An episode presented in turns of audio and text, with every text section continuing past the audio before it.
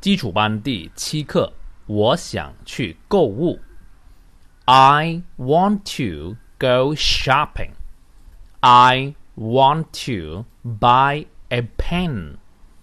I want to buy a school bag. I want to go to McDonald's. I want to buy a hamburger. I want to eat some chicken wings. I like hamburger. I like chicken wing. I don't like Coke.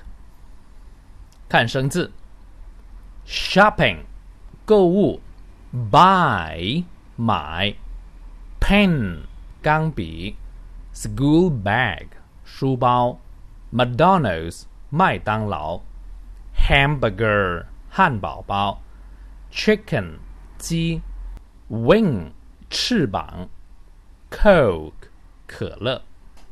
我再用较快的语速读一次。I want to go shopping. I want to buy a pen. I want to buy a school bag. I want to go to McDonald's. I want to buy a hamburger. I want to eat some chicken wings. I like hamburger. I like chicken wing. I don't like Coke.